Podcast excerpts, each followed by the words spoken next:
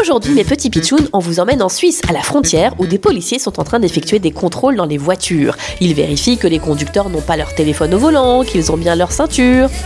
Ah, vous là, la voiture, cette place. Allez, on se gare sur le côté. Ah, justement, une voiture vient d'être arrêtée. Peut-être le conducteur a fait une infraction au volant. J'ai l'impression que vous êtes beaucoup dans cette voiture. Une Seat Alhambra. Normalement, c'est une voiture 7 places. Est-ce que vous pouvez descendre du véhicule, s'il vous plaît? Ah, ils se sont fait arrêter car le policier pense qu'ils sont plus que 7 personnes dans cette voiture. Alors voyons, il les fait sortir pour compter les passagers. 2, 3, 7, 10, 12, Quoi 12 personnes dans une seule voiture?